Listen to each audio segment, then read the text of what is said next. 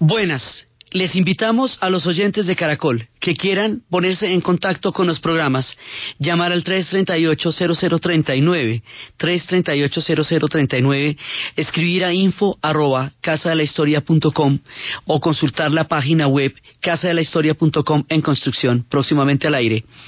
Hoy vamos a ver un especial de un solo capítulo acerca de la importancia del levantamiento del bloqueo a Cuba.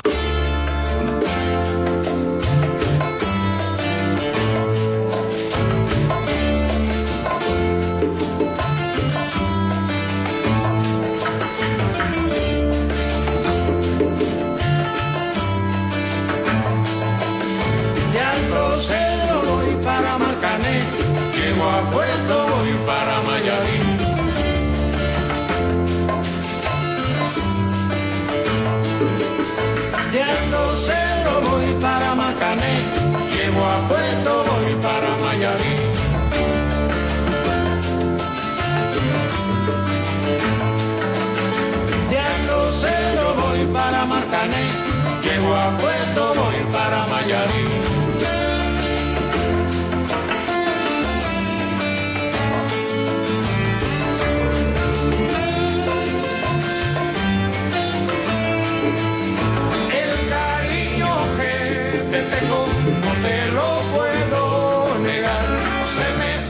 Hay veces en la historia que hay virajes que realmente cambian las eras y los tiempos. El levantamiento del bloqueo a Cuba es uno de esos sucesos. Después de nuestros especiales sobre los 100 años de la Primera Guerra Mundial, vamos a hacer hoy un programa sobre el levantamiento del bloqueo a Cuba porque es que eso cambia toda la historia de América Latina, para luego continuar y empezar ya en el 2015 nuestra primera serie, la serie del Canadá. Entonces resulta que en estos días y de una manera paulatina, gradual, desenfadada, cordial, se levantó uno de los mecanismos más agresivos, beligerantes y fuertes que se ha dado en términos de relaciones internacionales contra un pueblo, el bloqueo contra la isla de Cuba, que duró desde 1961 hasta el 2014. Oígase, desde 1961 hasta el 2014. Toda la segunda mitad del siglo XX y lo que llevamos del siglo XXI, la primera década y media. Esto quiere decir que muchas generaciones conocimos el bloqueo como una realidad dada que estaba ahí, que no nos imaginábamos ni conocíamos cómo era eso antes o después del bloqueo, porque siempre estuvo ahí. Y lo terminaron con el argumento, decía Obama, de que 50 años de bloqueo a Cuba no sirvieron para nada, que la estrategia había fracasado. Entonces, un reconocimiento eh, así de evidente de una cosa del tamaño del sol tapado con un dedo, llega de manera tardía, pero a la final llega. Y así con otras cosas que la historia está en mora de reconocer que fallaron, que también en algún momento dirán esto no sirvió. Pues eso fue lo que dijo, esto no sirvió y vamos a levantar ese bloqueo. Se supone que el bloqueo originalmente era para evitar, digamos, para contrarrestar la influencia de la Unión Soviética sobre Cuba en la era de la Guerra Fría.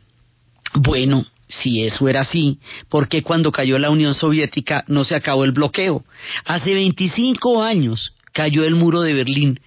Ya no existía la Unión Soviética, hubo días en que se diluyó en el mapa, otros en que se disolvió y el bloqueo seguía como un arcaísmo venido de otros tiempos que ya no tenía ninguna razón de ser en el presente, pero que sí generaba mucho sufrimiento para el pueblo cubano. Entonces vamos a empezar a ver esto de dónde salió, por qué, cómo, cuándo, para las generaciones que no saben el origen del bloqueo y para todos aquellos que vivimos todo el tiempo de nuestras vidas con la referencia del bloqueo, recordar de qué manera esto se fue endureciendo a medida que la Guerra Fría se hacía cada vez más agresiva y a medida que se expresaba en su orden mundial bipolar en América Latina. Entonces, la Guerra Fría, recordemos, empieza en Berlín con el reparto de Alemania, con el plan Marshall, en el momento en que ya, digamos, la Guerra Fría como tal se estipula en las conferencias de Yalta y de Potsdam a finales de la Segunda Guerra Mundial, donde se establecen las esferas de influencia. Y según esas esferas de influencia, Europa Oriental, que ya toda la había tenido Stalin avanzando con los tanques mientras perseguía al ejército nazi hasta las calles de Berlín, sería parte de la Unión Soviética. La Europa Occidental estaría en manos de los Estados Unidos, Francia e Inglaterra. Y la América Latina, todita ella, toda, toda, estaría en manos de los Estados Unidos es lo que a los Estados Unidos le corresponde desde la época en que ellos proclamaron la doctrina de América para los americanos eh, con el fin de no permitir ningún tipo de intromisión europea en, la, en el desarrollo del continente y desde cuando Estados Unidos empieza a convertirse en una potencia muy grande que fue lo que ocurrió después de la Segunda Guerra Mundial. De acuerdo con esto, la Unión Soviética no podía ni decir ni desdecir de nada de lo que pasara en, en América Latina bajo ninguna circunstancia. Entonces no hubiera podido meterse aquí jamás, de acuerdo con lo que con lo pactado en Yalta y en Potsdam. Luego, cuando se instaura el Plan Marshall, el Plan Marshall crea realmente dos sistemas económicos distintos, el capitalismo y el comunismo. Y en la medida en que la mitad de Alemania accede al Plan Marshall, que es la Alemania federal, y la otra mitad de, Alemania, que es la que está en manos de Stalin, Stalin no le permite que entre en el plan Marshall y hace un bloqueo, el famoso bloqueo de Berlín.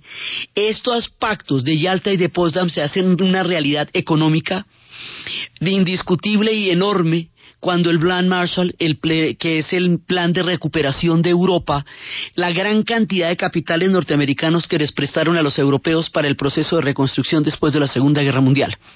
Entonces, ahí la Guerra Fría se pone áspera en Europa. Cuando estalla la revolución china, la revolución de Mao en 1949, la Guerra Fría se traslada al Asia. Y eso nos va a meter en las guerras de Corea, en las de Vietnam, en todo el berenjenal del sudeste asiático y todo eso eh, va a ser parte de lo que significa la Guerra Fría en el Asia. Con el triunfo de la Revolución cubana, la Guerra Fría va a llegar a América Latina. Y en América Latina va a significar una cosa diferente. En cada lugar significa algo distinto.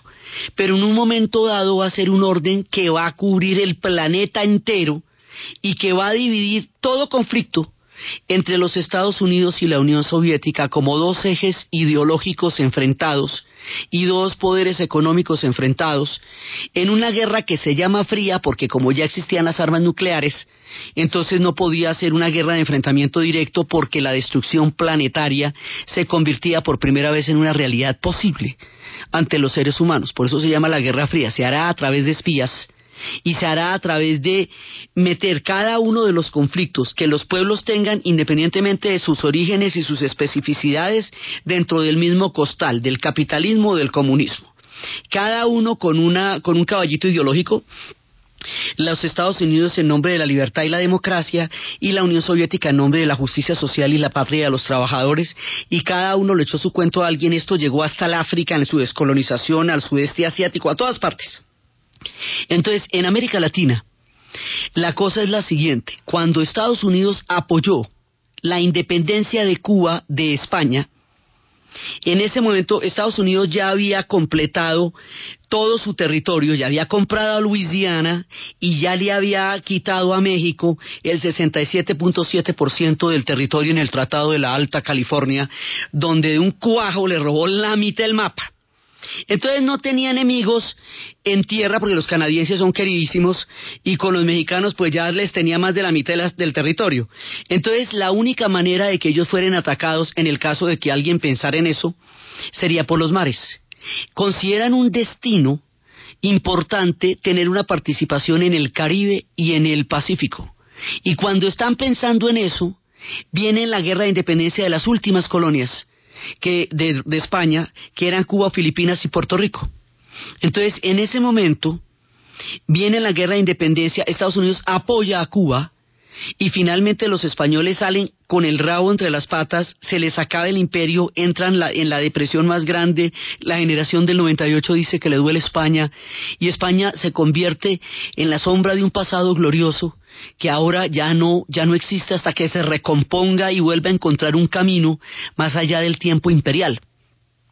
Pero en ese momento, como Estados Unidos eh, apoya y su intervención es absolutamente decisiva en este conflicto, va a pedir a Puerto Rico como indemnización. O sea, Puerto Rico no tuvo ningún chance jamás. Puerto Rico quedó ahí tran, de una vez le figuró y quedó montado en el esquema de los Estados Unidos. Filipinas va a quedar eh, también bajo los Estados Unidos durante mucho tiempo, motivo por el cual Filipinas va a tener una eh, participación muy grande en la Segunda Guerra Mundial cuando se dé, porque pues es parte, en ese momento están bajo la dominación de los Estados Unidos. Cuba también, pero con Cuba, digamos, hay una, hay un dático que se llama la enmienda Platt. La enmienda Platt dice que los Estados Unidos se reserva el derecho de invadir a Cuba o a cualquiera de las islas del Caribe, pero sobre todo a Cuba, si llega a considerar que la seguridad del país está en peligro. O sea que ahí hay una cláusula que permite una invasión en cualquier caso, no va y sea, como por si las moscas, es decir. Entonces esa enmienda Platt, eso es un problema, porque pues pueden eh, hacer uso de ella en cualquier momento. Cuando se produce la prohibición del alcohol en los Estados Unidos, Cuba se convierte en el sitio del juego, el trago, la rumba, todo lo que no se puede hacer en los Estados Unidos se puede hacer en Cuba. Y La Habana se vuelve, digamos, como el burdel de los Estados Unidos en la época. Y esto va a ser una situación que se va a unir a una dictadura brutal, que es la de Fulgencio Batista, pero brutal, con un nivel de prostitución, miseria, exclusión. El barrio El Vedado, lo que hoy es El Vedado, se llama El Vedado porque estaba vedado para los cubanos. Era el barrio más exclusivo y solamente estaban allá los grandes capitales norteamericanos y ahí es cuando surgen las grandes mafias y los personajes como Lucky Luciano que se la pasaba en el Hotel Nacional, y eran, en, digamos, como una, el imperio del juego que está en Las Vegas y en Cuba. Hay una escena en El Padrino 2 en donde se reparten el mapa de Cuba entre Michael Corleone y Hyman Roth y otras de las familias en una terraza del Hotel Nacional, Padrino 2, cuando están montando todos los niveles de juego. Entonces hay un momento en que Cuba queda como una, sí, como un club de, de, de todos los vicios que los Estados Unidos no podía tener adentro y las mafias se apoderan de Cuba y esa situación se pone muy grave.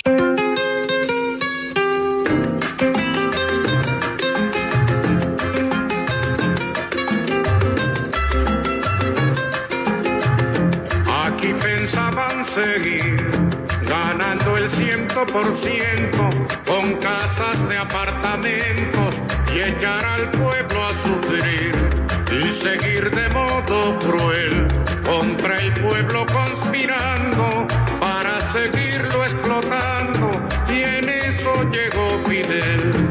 Y se acabó la diversión llegó el comandante y mandó a parar. Y se acabó la diversión llegó el comandante y mandó a parar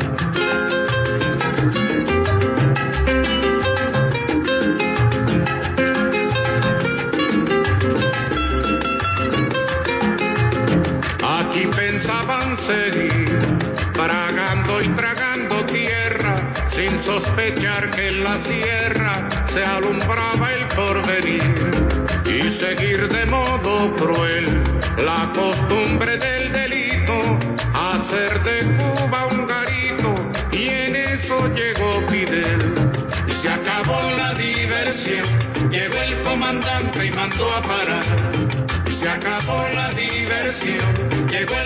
Esta canción la cantaba Carlos Puebla y pertenece al gran, la gran increíble cantidad de canciones al respecto de la Revolución Cubana.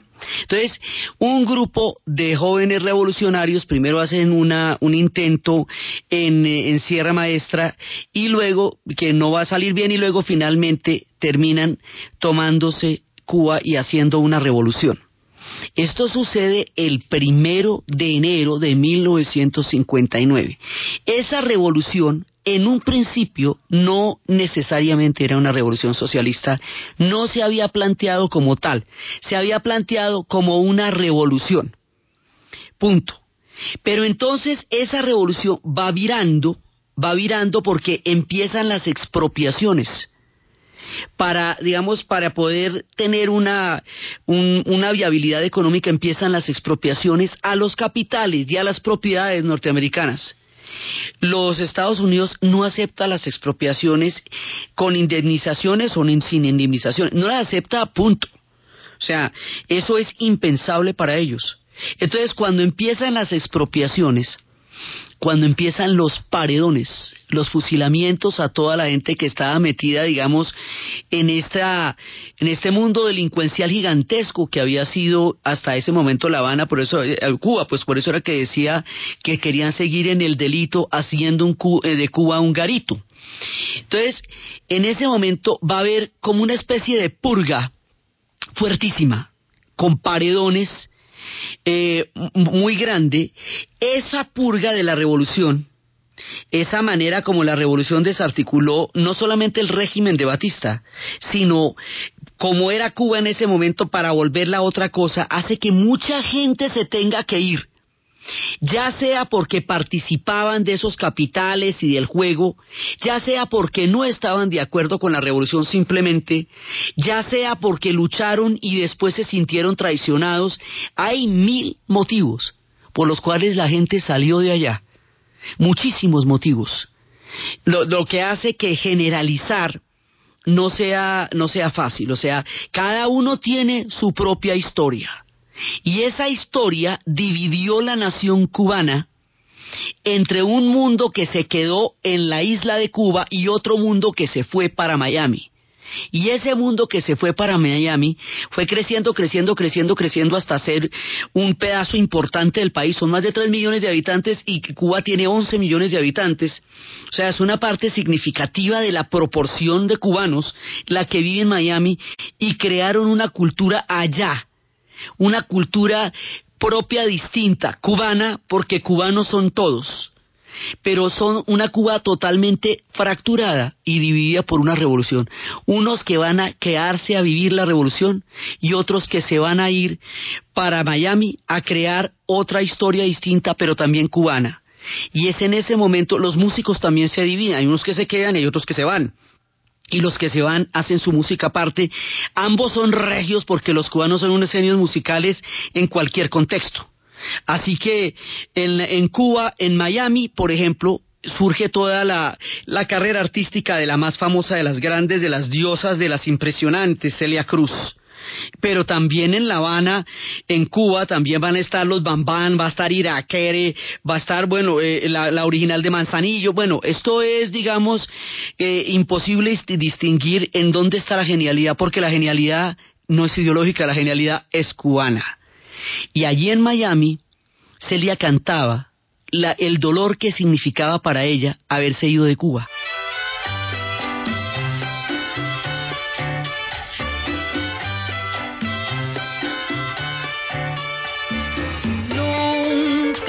Podré morir. Mi corazón no lo tengo aquí. Allá me está esperando, me está guardando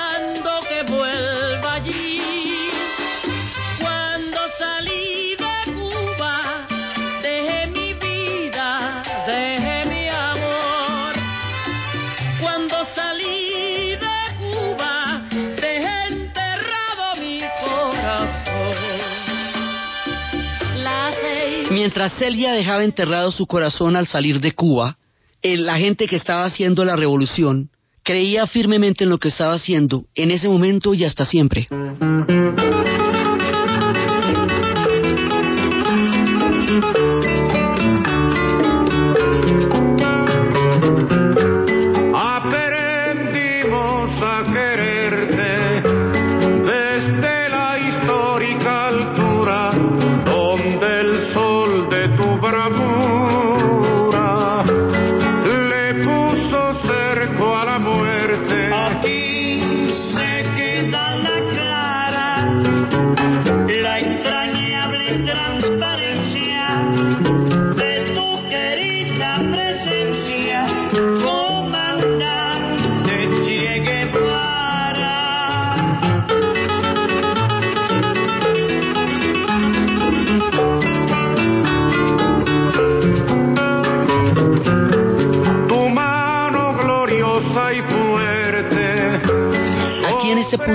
Vamos a comerciales y luego continuamos con estas historias paralelas que se van haciendo alrededor del proceso de la Revolución Cubana. Se despierta para verte. Aquí se queda la clara.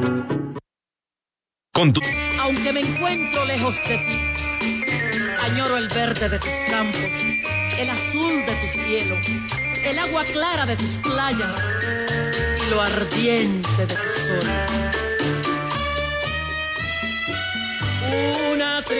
Tormenta está azotando sin descansar,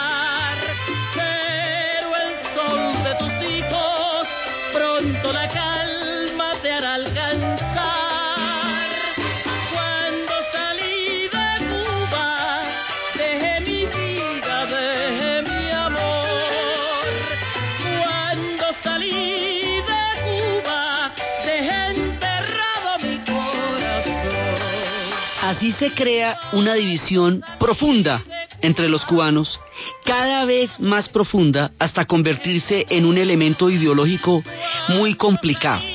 Entonces los cubanos de Miami odian la revolución, el régimen de Castro, todo lo que tenga que ver con la revolución cubana, y los cubanos de la revolución odian todo lo que tenga que ver con Miami, y eso se volvió una manera de, de vivir, o sea, pasaron muchos años de esa manera, y resulta que la revolución va a tomar un curso socialista claro.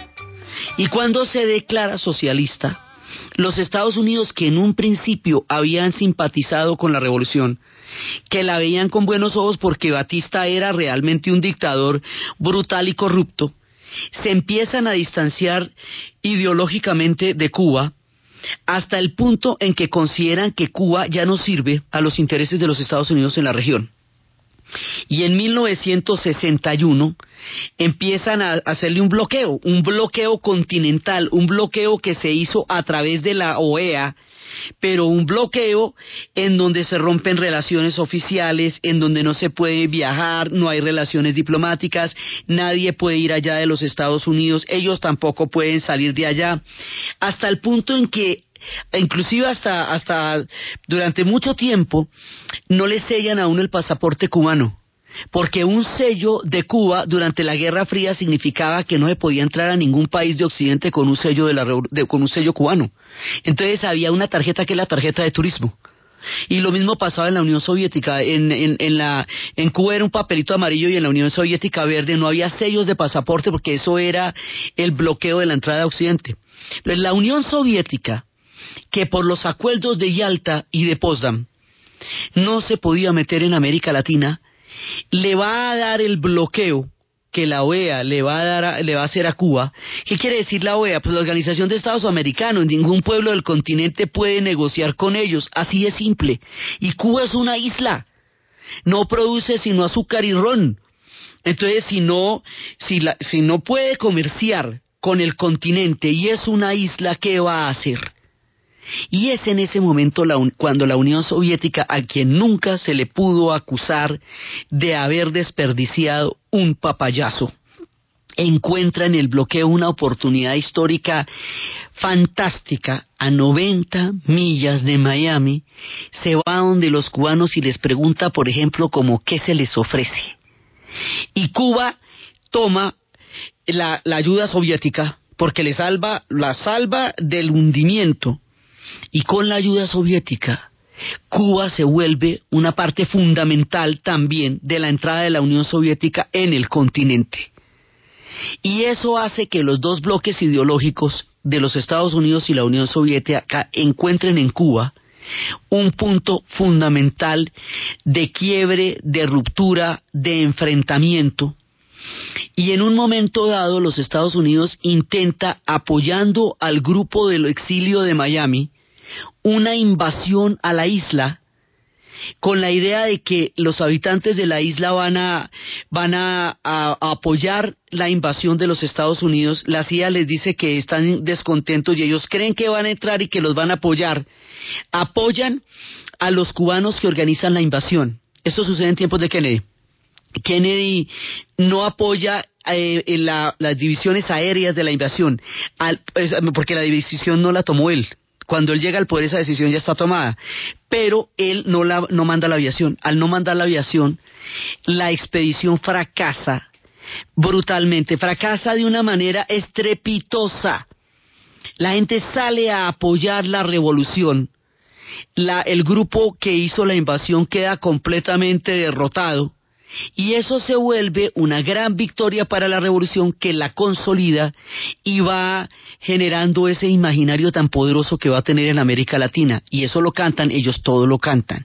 Lo cantan hablando de Playa Girón, que fue donde se dio el desembarco y la batalla, en donde fueron derrotados los que intentaron invadir la revolución y donde la revolución se consolidó a partir de este hecho.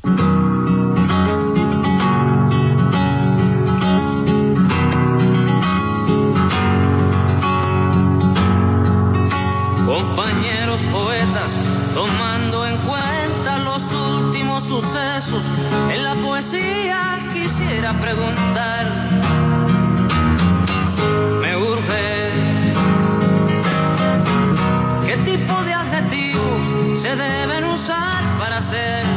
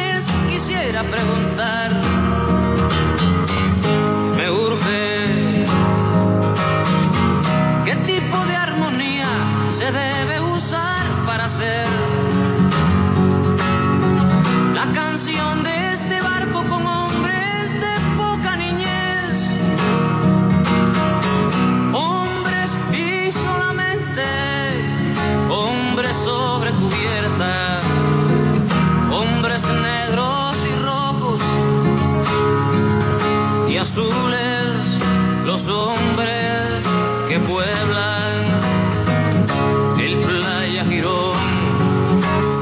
Con este triunfo de la revolución sobre la invasión a Bahía de Cochinos en Playa Girón, la revolución se fortalece y se consolida y se vuelve un imaginario importantísimo en América Latina. La historia de América Latina es una antes de la Revolución Cubana y otra después de la Revolución Cubana. La Revolución Cubana se convierte en un referente histórico, se convierte en un modelo, se convierte en una, eh, en una direccionalidad histórica para unos y para otros se convierte en el terror, en el coco, en lo más terrible que le puede pasar a un pueblo. Y genera tantas pasiones y divisiones como suelen generar las revoluciones en donde están los hechos y los ecos. Los ecos de la revolución cubana transforman toda la mentalidad de América Latina desde este momento en adelante. Entonces, esto lleva a que haya muchos movimientos armados que quieran seguir la dirección de la revolución cubana y se constituyan en movimientos armados al interior de América Latina. Y por el otro lado, los Estados y por lo tanto estén apoyados por la Unión Soviética. Y por el otro lado, los Estados Unidos apoya a los gobiernos que quieren combatir por todos los medios estos movimientos armados. Y se- la contraparte de esto se va a convertir en una doctrina que hace que los ejércitos no estén destinados a vigilar las fronteras, sino que estén destinados a combatir una subversión interna que es la que se, para ellos son los ecos de la revolución cubana a través de la influencia. Esto se llama la doctrina de la seguridad nacional. Y la doctrina de la seguridad nacional reorganiza la función de los ejércitos y autoriza la tortura y la escuela de las Américas y va a protagonizar procesos de dictadura y apoyar dictaduras feroces que va a llevar una cantidad de guerras y de invasión en el continente y esto va desde Guatemala, República Dominicana, esto va con las dictaduras de Chile, de Argentina, de Brasil, de Uruguay y de Paraguay. Esto, digamos, va a, crear todo un clima de confrontación en el continente y las guerras de Centroamérica, las de Salvador y las de Guatemala, van a quedar inscritas en el macabro marco de la Guerra Fría y la Guerra Fría nos va a producir muchos muertos, mucho dolor, mucha confrontación de lado y lado. Va a ser una cosa muy fuerte a nivel de movimientos armados, pero también va a ser una cosa muy fuerte a nivel de marcos ideológicos porque hay quienes van a ver en la revolución cubana una utopía.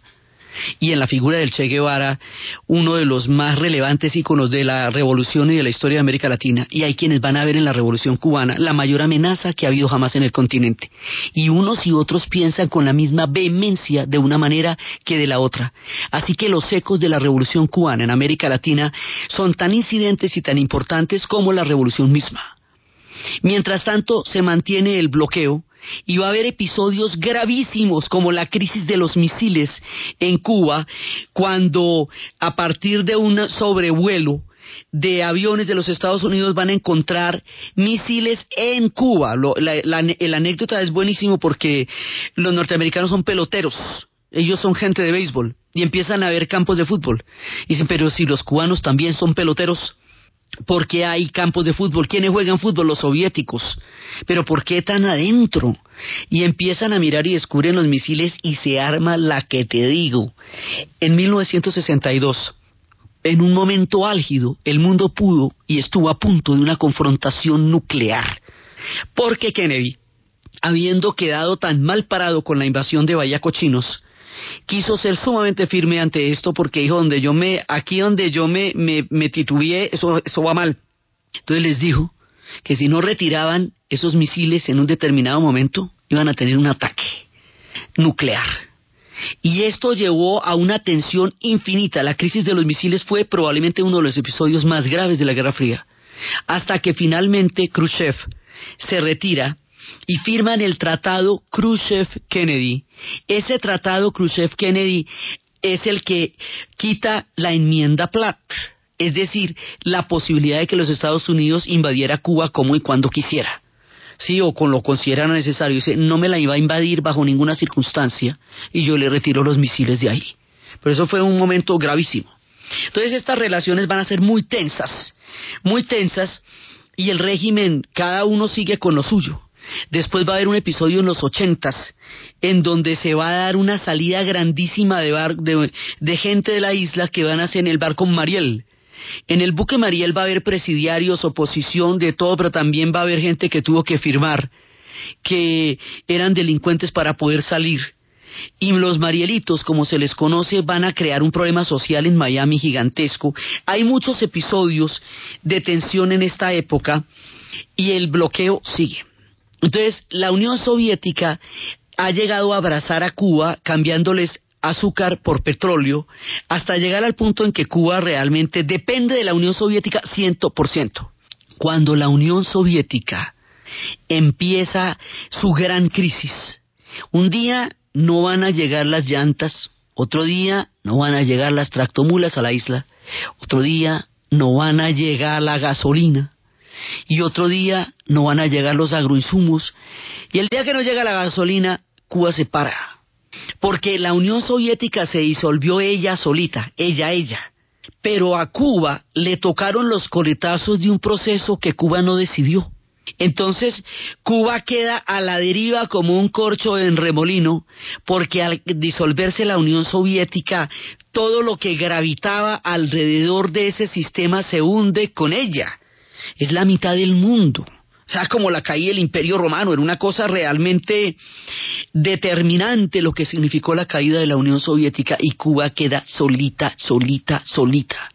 Y es cuando deciden dolarizar la economía y decretar el periodo especial.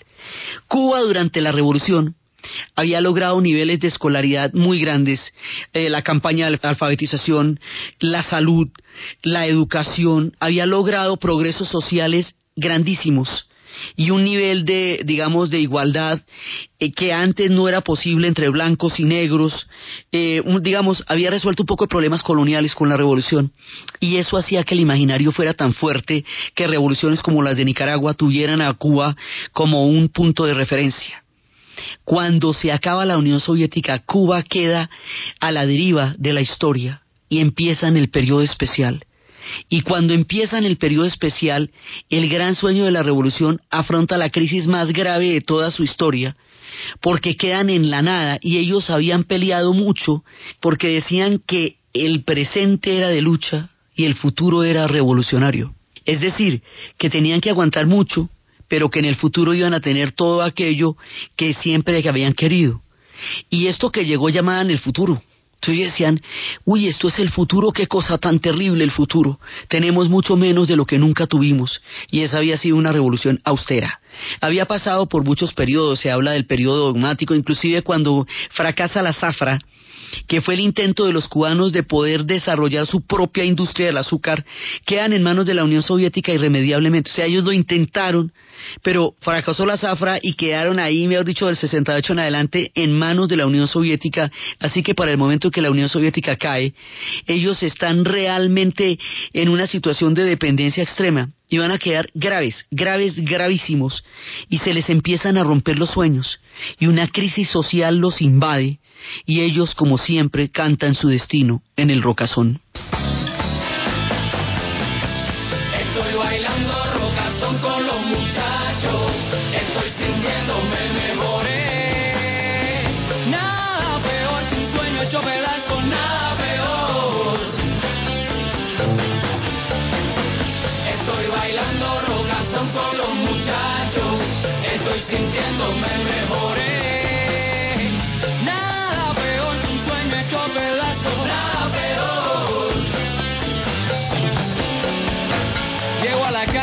Completamente borracho. Tropiezo con las patas de la mesa o el sillón. Se escuchan los botellazos en medio del apagón. El hambre aprieta duro el espinazo. Las medias me dan calor. El pesito que me diste chino.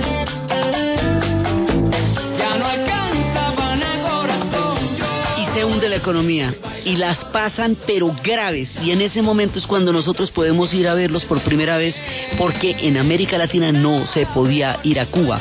Tocaba a través de México o tocaba desde Panamá. Era muy complicado. Eh, digamos eso quedaba al otro lado de una era geopolítica. En los noventas Cuba se abre y todos nos podemos ver con los cubanos. Y cuando la Unión Soviética cayó y la razón histórica del bloqueo que era la Guerra Fría desaparece porque se supone que la confrontación era ideológica porque la Unión Soviética utilizaba a Cuba como una cabeza de playa a 90 millas de Miami era de que el bloqueo hubiera desaparecido cuando desapareciera la Unión Soviética porque no que era contra la Unión Soviética que se endurecía el bloqueo, pues no, se endurece el bloqueo. Entonces hay un momento en que Cuba ya no tiene la Unión Soviética y tiene todo el rigor del bloqueo encima. El bloqueo lo van a hacer mucho más fuerte. Primero, declaran por la ley Torricelli en el 92 que cualquiera que ponga un pie en tierra norteamericana, en las playas de Miami, en cualquier lado, tiene en principio el apoyo del Estado y un año después la nacionalidad. Eso, digamos, legaliza la, las fugas de Cuba hacia Miami y después, más adelante, van a endurecer muchísimo más el bloqueo con la ley Burton-Helms, estos en las eras de Bush, que la va a hacer muchísimo más difícil, porque castiga a los pueblos del continente que vayan a comerciar con Cuba. Entonces Cuba queda en una situación crítica. Absolutamente crítica y van a pasar tiempos muy duros. El periodo especial va a ser sumamente duro, la crisis social va a ser sumamente fuerte, las historias van a ser dramáticas, va a estallar la crisis de los balseros, que es cuando se van esta cantidad de gente en neumáticos, en balsas, por todas partes tratando de llegar a Miami, muchos de los cuales no van a llegar.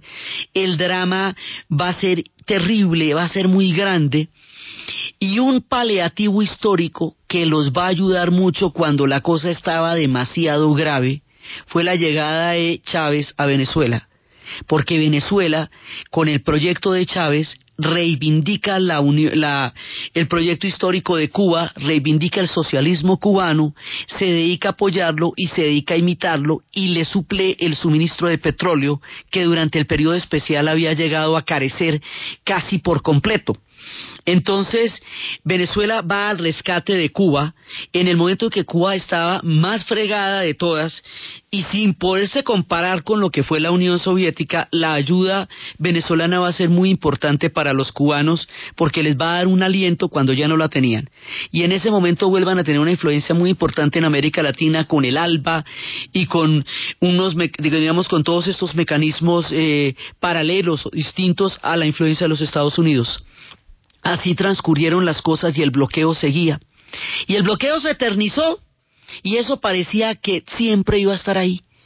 Bueno, y un día, hace menos de un mes, cuando nadie lo esperaba y después de que eso no tenía ninguna posibilidad de ceder, Obama decidió desmontar gradualmente el bloqueo a Cuba. Así que la revolución va a tener, eh, digamos, una nueva forma de vivir. No, la revolución no se desbarató para que le quitaran el bloqueo. El bloqueo se quitó sin que desbarataran el régimen. Es muy importante porque no es como la Unión Soviética que se disolvió porque fracasó el modelo. Aquí el modelo ha tenido todas las crisis del mundo, pero aún con el modelo vigente le quitaron el bloqueo. Entonces quiere decir que el régimen de todas maneras tiene una cierta fortaleza porque es, de, es con Estados Unidos que sale esa decisión. Al quitarle el bloqueo a Cuba, todo el icono cubano en cuanto a la resistencia también empieza a cambiar. Todo empieza a cambiar. La historia de América Latina va a cambiar y la historia de Cuba va a cambiar al quitarle el bloqueo. Cuba va a estar expuesta a una cosa que nunca estuvo expuesta antes, el consumo gigantesco. Decían en las épocas de Eisenhower que si él tuviera la posibilidad de meter un solo libro de contrabando, ¿cuál sería? Y él dijo un catálogo de Sears. ¿Cómo va a transformar esto a Cuba? Es una de las grandes preguntas. ¿Cómo va a transformar esto a América Latina? Es la pregunta que empezamos a hacernos porque este fue siempre nuestro referente. La importancia de esto parte en dos la historia del continente. Y eso solo es una de las cosas por las que Obama va a ser recordado en la historia. Los cubanos de Miami lo sienten como una traición. Los cubanos de la isla lo sienten como una necesidad histórica. Pero unos y otros son cubanos y algún día tendrán que admitirlo.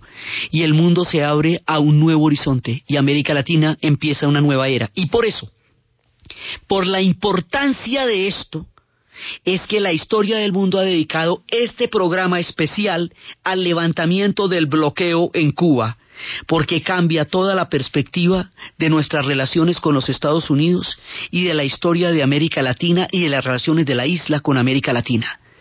Así, con este programa terminamos este especial para empezar nuestra serie del Canadá. Entonces, desde los espacios de la enmienda Platt, de la independencia de Cuba, de la revolución cubana, de la playa Girón, de la historia de Celia Cruz al otro lado de la isla, de los balseros, de los marielitos, del bloqueo de la OEA, del periodo especial, de Silvio Rodríguez, de Carlos Puebla, de todos sus músicos, de los Bambán y de todo el gigantesco imaginario que ha sido Cuba. Para América Latina en la narración Diana Uribe, en la producción Jesse Rodríguez y para ustedes feliz fin de semana. Y yo no quiero su dinero, no quiero que me lleve al extranjero, no quiero ir en su carro a varadero. Oiga, no se confunda, que yo no soy un callejero. Ella subió al avión en la mañana, después de nueve horas aterrizó en La Habana Se fue a hospedar en la casa de mi vecina, la señora. Venía buscando golosinas